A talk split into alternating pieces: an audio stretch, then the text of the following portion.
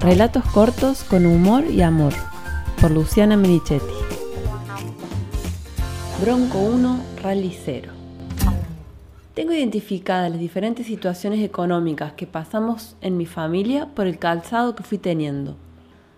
Topper de lona, suela de tenis, botitas topper, suela de básquet, kickers en el espejismo menemista y entre medio deduzco que en el año 86 u 87 las bronco eran horribles.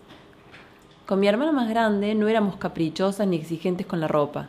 Entendíamos que había cosas que no se podían comprar, pero esas zapatillas venían a mostrarnos nuestro límite. Las suyas eran azul, blanco y rojo, las mías marrón, beige y crema. Azul tinta, marrón caca, beige deprimente. De toda la gama de marrones y azules, los fabricantes se habían esmerado en elegir los más feos, de un cuero grueso, como si únicamente le hubiesen sacado los pelos, y de ahí a la máquina de coser. La suela de goma dura, alta y pesada, cordones oscuros los dos, anchos y opacos, deflecados en la punta el segundo día de uso. Todo eso le significaba a cada pie unos 700 gramos de peso.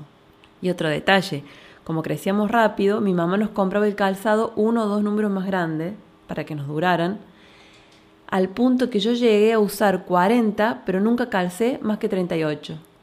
Para completar la bronca que le teníamos a las Bronco, no se les escapaba nada a los fabricantes. Bronco significa áspero y tosco. Una mañana en la escuela, jugando al pegamanos, salí corriendo y en la mitad del trayecto la zapatilla quedó inerte en el medio del patio baldosas. Era esperable. Físicamente era un desafío levantar ese bodoque con mis tobillitos y mucho más retenerlos con los pies flacos que aún tengo.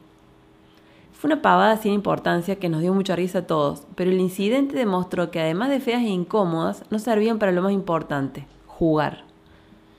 El alivio llegaba cada fin de semana cuando nos vestíamos con la ropa de los sábados. Si al día siguiente el plan era tranquilo, podíamos usarla de nuevo. Vestidos con florcitas, polleras escocesas, jardineros de jean, jogging matelaseados, pullovers tejidos por mi tía Tere, cuellitos de broderí, con las topper o guillerminas. Si el plan era más aventurero, usábamos zapatillas viejas con prendas que se pudieran ensuciar. Muda para salir, mudo para jugar y muda escolar. Las Bronco recién volvían a escena con la angustia del domingo en la nochecita, anticipándonos el lunes.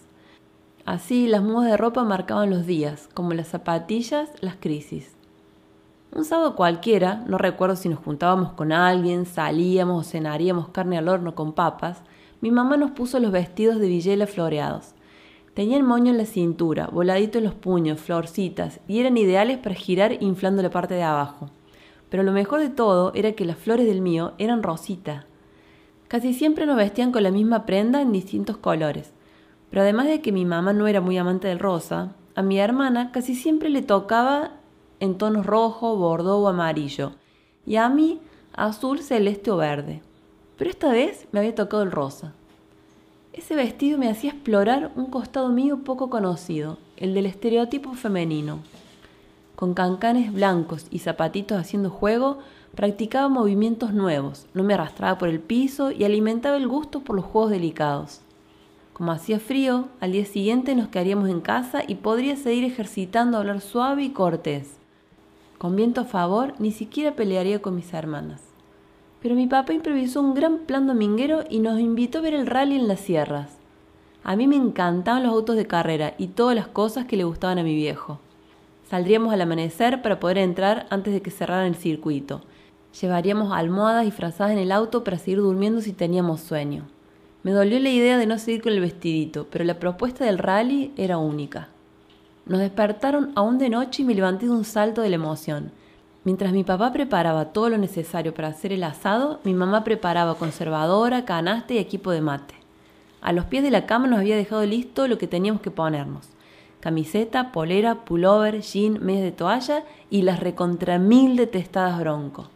Un plan alucinante arruinado por esas zapatillas de mierda. No, no y no.